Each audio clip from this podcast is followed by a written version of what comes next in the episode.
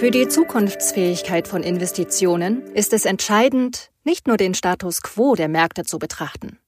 Ebenso wichtig ist es, einen Blick in die Zukunft zu werfen und die wichtigsten Einflussfaktoren zu kennen. Gemeinsam mit den Spezialisten der BBE Handelsberatung haben wir die wesentlichen Indikatoren für zukunftsfähige Handelskonzepte und Standorte untersucht. Ergebnis ist die Studie Future Retail, DNA des Erfolges, das Erfolgsgeheimnis zukunftsstarker Handelsstandorte. Die wesentlichen Erkenntnisse, knackige Thesen, Expertenstatements und weitere spannende Aspekte erörtern wir auf expertise.wealthcap.com und in unseren Podcasts. Thema dieses Podcasts Schöne neue Einkaufswelt. Wertindikatoren für Handelsimmobilien. Viel Spaß beim Zuhören. Einkaufen ist heutzutage mehr als nur Konsum. Mit den wachsenden Anforderungen der Kunden an den Handel haben sich die Nutzungsanforderungen an die Objekte und ihre Standorte verändert. Handelsimmobilien müssen deshalb in Zukunft sehr viel mehr bieten als lediglich eine gute Lage. Die Folge ist, dass sich nicht nur Konzepte des Handels, sondern auch ihre Wertindikatoren weiter differenzieren. Ergebnis? Die Formate und Spielregeln des Handels werden immer unübersichtlicher. Durch diese Unübersichtlichkeit stellen sich langfristig orientierte Investoren folgende schwierige Frage. Ist die zu aktuell guten Konditionen erworbene Handelsimmobilie auch in 20 Jahren noch werthaltig? Sicher scheint, Investmentkennziffern von Handelsobjekten allein sind heutzutage nicht mehr aussagekräftig. Immer wichtiger wird in dieser unübersichtlichen Investmentwelt eine ausgeprägte Trendexpertise. Der richtige Riecher für das, was Verbrauchern und Händlern in naher Zukunft wichtig sein wird, gewinnt ebenfalls an Bedeutung. In der neuen WealthCap-Studie Future Retail DNA des Erfolges, das Erfolgsgeheimnis zukunftsstarker Handelsstandorte, hat sich WealthCap bewusst für einen ganzheitlichen Ansatz entschieden. Zum einen werden darin quantifizierbare Investmentkriterien mittels eines eigens entwickelten WealthCap-Scorings untersucht. Unterstützt haben hier die Experten der BBE Handelsberatung. Zum anderen wurden im qualitativen Teil sowohl WealthCap-Experten als auch Experten aus Einzelhandel, Stadtplanung, Wissenschaft sowie Markt und Investment in tiefen Interviews nach ihren Erwartungen für die Zukunft des Handels befragt. Und durch die Zusammenlegung quantitativer und qualitativer Daten haben wir für jedes Handelskonzept die Wertindikatoren ermittelt, welche Handelsimmobilien zukunftssicher machen. Im WealthCap Talk mit Marketing-Expertin Sonja Straubinger gibt Sebastian Zehrer, Leiter Research bei WealthCap, einen Einblick in die Handelsstudie Future Retail. Herr Zehrer zeigt auf, wie Investoren zukunftsfähige Handelsstandorte identifizieren können. Herzlich willkommen zu unserem WealthCap Talk zum Thema zukunftsfähige Handelsstandorte. Heute bei mir unser Leiter Research, Sebastian Zehrer. Hallo Sebastian. Hallo Sonja. Ihr habt ja im Team die letzten Monate intensiv an unserer neuen Handelsstudie gearbeitet. Was war denn das Ziel der Studie? Ja, das Ziel der Studie ist äh, die Fortsetzung unserer Reihe zu äh, Future, diesmal in Bezug auf zukunftsfähige Handelslagen. Uns hat interessiert, welche Handelslagen und Handelsstandorte und Handelskonzepte in dieser Zeit der Digitalisierung, die den Handel ja besonders betrifft, wirklich auch zukunftsfähig sind auf eine Zeit von 10 bis 20 Jahren dieser Blick in die Zukunft ist ja sehr spannend und da braucht man sicherlich auch andere Partner, die noch einen zusätzlichen Blickwinkel reinbringen. Ihr habt ja da mit der BBE Handelsberatung zusammengearbeitet, unserem Partner. Ähm, wie seid ihr denn sonst methodisch vorgegangen bei der Studie? Wir haben versucht, das Wealth Cap Scoring, das wir schon mit unserer Studie zu Wohnlagen eingeführt haben, auf Handelslagen zu übertragen. Da, du hast es schon angesprochen, war BWE in der Tat der ideale Partner, denn sie sind die älteste Handelsberatung Deutschlands und verfügen über massiv viel Daten, die auch unser Scoring dann bestücken konnten. Das Scoring selbst ähm, besteht wieder aus einer Makroperspektive, die die Zukunftsfähigkeit einer Stadt untersucht, diesmal natürlich dann auch mit handelsspezifischen Kennzahlen angereichert und eben der Mikroperspektive. Hier schauen wir uns wirklich den ganz konkreten Standort an, was ein Standort wirklich zukunftsfähig macht in Bezug auf, wie hoch ist das Kopplungspotenzial, wie viele, wie ist die Frequenz, wie viele Menschen gehen da vorbei und was der Unterschied auch äh, insbesondere zu, zu Wohnlagen ist, das ist ja sehr, sehr, der Handel ist ja sehr, sehr vielfältig. Es gibt ja ganz unterschiedliche Handelskonzepte. Und die funktionieren natürlich auch an ganz unterschiedlichen Standorten. Denn eine Lage, die jetzt vielleicht perfekt ist für ein Shoppingcenter, die ist äh, dann geradezu ungeeignet für einen Baumarkt und umgekehrt. Und so haben wir dann eben auch unterschiedliche Betriebsformen und Nutzungsarten dann eben auch durchgespielt und daraufhin unser Scoring angewendet. Du hast das schon erwähnt, Herzstück unserer Studie war ja das Wildcap Scoring für Handelsstandorte. Wie können Investoren davon profitieren? Das Handelsscoring kann keine Ankaufsentscheidung ersetzen, aber es kann sie vorbereiten. Es liefert eine gute Grundlage dafür, welche Handelskonzepte an welchem Standort funktionieren und eben auch das ist ja der Unterschied unserer Studie zu vielen anderen Untersuchungen, die es auch bei Handelsimmobilien gibt. Wir versuchen ja den Blick in die Zukunft ein Stück weit zu wagen. Also wir, wir schauen uns Kennziffern an, die auch mit Prognosen äh, versehen sind und schauen so auf die Perspektive eines Standortes. Also uns interessiert ja nicht nur, was ist aktuell die allerbeste Lage, sondern Investoren, die mit WealthCap gemeinsam in Real Assets investieren, möchten das ja auf eine Perspektive von 10, 15 äh, Jahren tun. Das haben wir eben besonders berücksichtigt, insbesondere eben Investorenperspektive auch aus dem Scoring abzuleiten, um so eine Erstindikation zu schaffen, welche Standorte sind für welche Betriebsformen geeignet. Die Studie finden Sie online unter expertise.wealthcap.com/publikationen.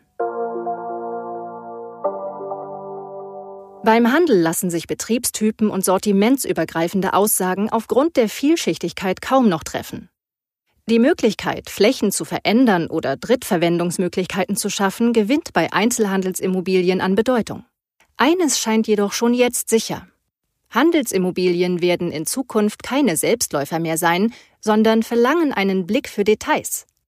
Ein besonderes Augenmerk muss auf jene Indikatoren gelegt werden, die die Werthaltigkeit der Immobilieninvestments von morgen bestimmen. Im folgenden Teil des Podcasts erfahren Sie die wichtigsten Wertindikatoren für die bedeutendsten Betriebsformen Shoppingcenter, Stadtteilzentrum, Nahversorger, Fachmarktzentrum und Baumärkte. Wertindikatoren von Shoppingcentern. Auf die funktionale Integration kommt es an. Die Konkurrenz durch den Onlinehandel führt nicht zum Untergang von Shoppingcentern. Hier erfahren Sie, auf welche Wertindikatoren Investoren achten sollten. Was ist ein Shoppingcenter? Shoppingcenter befinden sich meist am Stadtrand und in Innenstadtlage. Sie sind eine einheitlich geplante Ansammlung verschiedenster Handelskonzepte, darunter auch Gastronomie und Entertainment, in einer überdachten und klimatisierten Immobilie. Ursprünglich wurde das Shoppingcenter einer Einkaufsstraße, Mall oder einem Handelszentrum, Center, nachempfunden. Auch wenn die Asset-Klasse zuletzt stärker unter Druck geraten ist, wird der oft vorhergesagte Tod des Shoppingcenters auch in nächster Zeit ausbleiben. Ein Weiter so wie bisher wird es jedoch nicht geben. Wollen sich Shoppingcenter in Zukunft behaupten, müssen sie sich wandeln. Der Repositionierungsbedarf in Deutschland ist enorm. Statt Einheitsbrei zu bieten, müssen zukunftsfähige Objekte sehr viel flexibler und einfallsreicher gemanagt werden als bisher. Das bedeutet, sie sollten sich funktional sinnvoll ins innerstädtebauliche Gefüge einbinden. Und sie sollten den Menschen nicht nur zum Einkaufen dienen, sondern zum Beispiel auch als Mobility Hub in den engen Innenstädten. Das haben auch institutionelle Immobilieninvestoren erkannt, wie die Umfrage Emerging Trends in Real Estate, die vom Urban Land Institute und PricewaterhouseCoopers im Jahr 2019 durchgeführt wurde, beweist. 92 Prozent der Befragten befürwortet demnach entweder moderat oder stark, dass smarte Mobilitätsangebote ein integraler Bestandteil jeder Projektentwicklung sein sollte.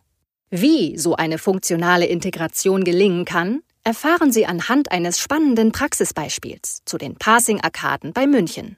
Das Praxisbeispiel finden Sie in unserer Studie Future Retail, DNA des Erfolges, das Erfolgsgeheimnis zukunftsstarker Handelsstandorte. Die Studie finden Sie online unter expertise.wealthcap.com/publikationen. Die wichtigsten drei Wertindikatoren von Shoppingcentern Erstens Branding. Shoppingcenter müssen sich als eigene Marken verstehen und individuell positionieren, etwa durch Marketing im städtebaulichen Gefüge und hinsichtlich des Sortiments. Zweitens Gemeinnützigkeit. Die Integration der Center in ihr Umfeld sollte den öffentlichen Raum bereichern, beispielsweise indem Mobilitätslösungen angeboten werden. Drittens Lifestyle. Große Auswahl für kleine Preise. Diese Formel von damals funktioniert nicht mehr. Aufenthaltsqualität, Erlebnischarakter und andere Mehrwerte gegenüber dem klassischen Handel sind unentbehrlich geworden. Wertindikatoren von Stadtteilzentren. Nähe ist alles. Nähe ist alles. Doch nicht alle Städte und Stadtteile sind gleich. Hören Sie, welche Wertindikatoren für Investoren wichtig sind. Was ist ein Stadtteilzentrum? Sie sind Ansammlungen von mindestens einem, meistens aber mehreren Nahversorgern und anderen Läden des täglichen Bedarfs, ergänzt durch Dienstleister wie Post, Apotheke, Ärzte und Friseur. Stadtteilzentren bilden den Wohn- und Lebensraum der meisten Stadtbewohner und prägen das Flair einer Stadt abseits ihres Zentrums. Alltägliche und immer wiederkehrende Besorgungen wie der Lebensmitteleinkauf oder der Gang zum Friseur will man meist schnell und ohne großen Aufwand erledigen. Gut also, wenn sich viele dieser Geschäfte an einem Ort und direkt in der Nachbarschaft befinden. Für Stadtteilzentren, die sich abseits der Innenstädte in den Wohnlagen befinden, ist das eine Chance. Schließlich sind sie dort, wo der Kunde wohnt und interagieren damit hervorragend mit dem Präferenzwandel urbaner Verbraucher. Denn die Distanzsensibilität der Menschen wächst, die Bedeutung des Autos für die innerstädtische Mobilität schwindet. Vorsicht ist aus Investorensicht dennoch angebracht. Stadtteilzentren sind immer so unterschiedlich wie die Viertel, in denen sie sich befinden. Für Investoren und Entwickler kommt es bei Standortwahl und Positionierung der Objekte darauf an, ob sie die städtebaulichen Besonderheiten und die Bedürfnisse der vor Ort lebenden Menschen berücksichtigen. Die wichtigsten drei Wertindikatoren von Stadtteilzentren Erstens Kopplungspotenziale nutzen. Eine enge räumliche Verschränkung der Lebensbereiche Einkaufen, Arbeiten und Wohnen einerseits sowie von Behördengängen und alltäglichen Erledigungen andererseits macht einen Standort attraktiv für flexible Nutzungen. Zweitens The New Local. Eine Positionierung als Marke mit einem lokal verwurzelten Einzelhandel und regionalen Produkten erhöht die Identifikation der Kunden mit Standorten in ihrem Viertel. Drittens Mensch im Zentrum. Gerade im direkten Wohnumfeld punktet ein Stadtteilzentrum, wenn es eine hohe Aufenthaltsqualität bietet und damit als Begegnungsort für die dortige Bevölkerung fungieren kann. Wertindikatoren von Nahversorgern. Kopplungspotenziale nutzen. Güter des täglichen Bedarfs, aber bitte nachhaltig. Das erwarten Verbraucher. Investoren sollten deshalb auf die folgenden Wertindikatoren achten. Was ist ein Nahversorger? Der gute Nachbar unter den Handelskonzepten, weil man ihn auch mehrmals wöchentlich aufsucht, wenn zu Hause Lebensmittel oder Drogerieprodukte ausgegangen sind. Entsprechend breit ist meist das Angebot an Waren des täglichen Bedarfs, die der Kunde recht zügig wieder verbraucht. Die sonst für Discounter typischen Eigenmarken haben längst auch die Supermärkte adaptiert und ihre eigenen Marken entwickelt. Nahversorger müssen sich ebenfalls dem gesellschaftlichen Wandel stellen. Waren Preis und Qualität früher oft am wichtigsten für die Kaufentscheidung des Kunden, achtet dieser heutzutage auf sehr viel mehr. Woher kommen meine Lebensmittel? Wie wurden sie hergestellt?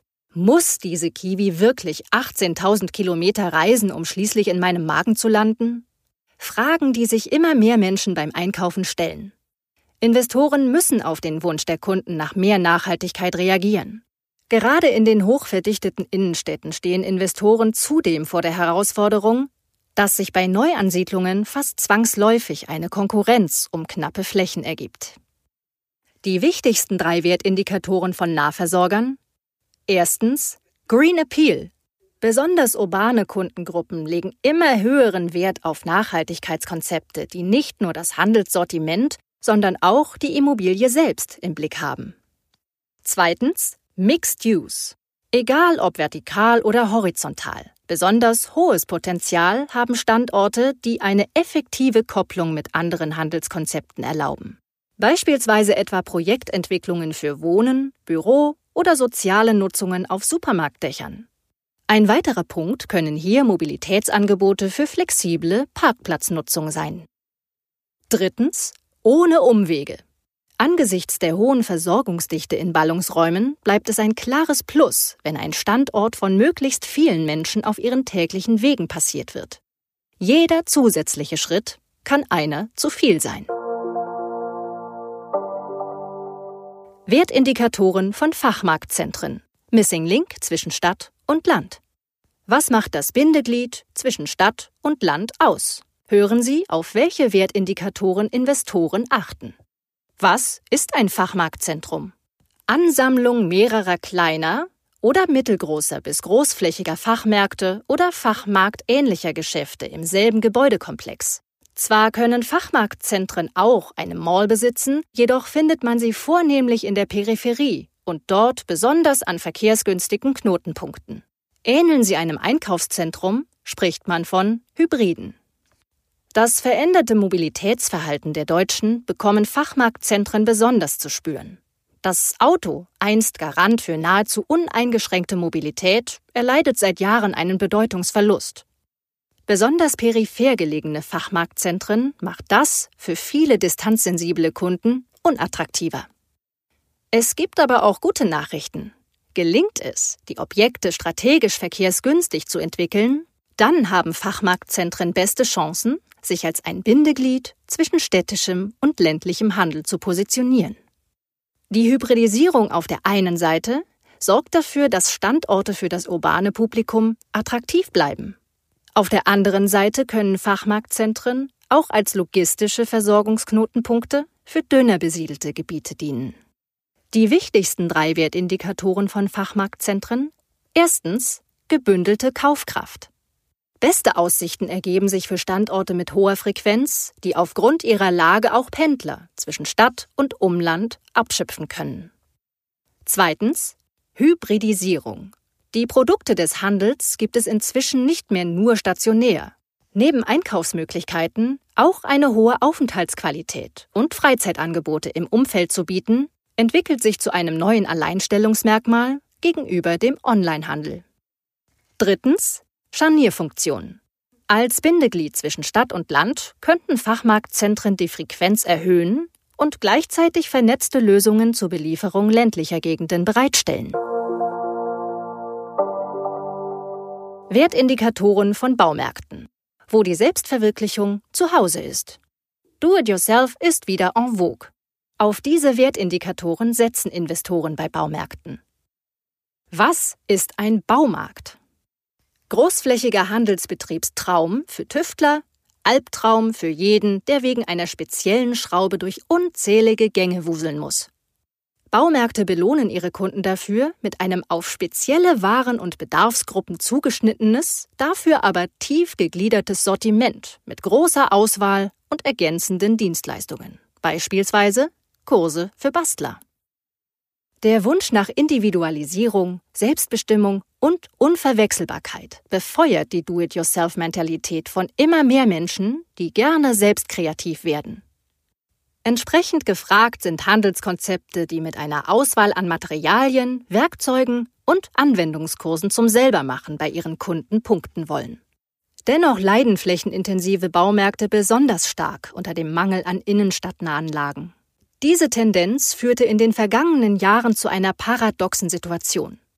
Die Gesamtverkaufsfläche aller Baumärkte stieg zwar stetig, die Zahl der Märkte nahm jedoch ab.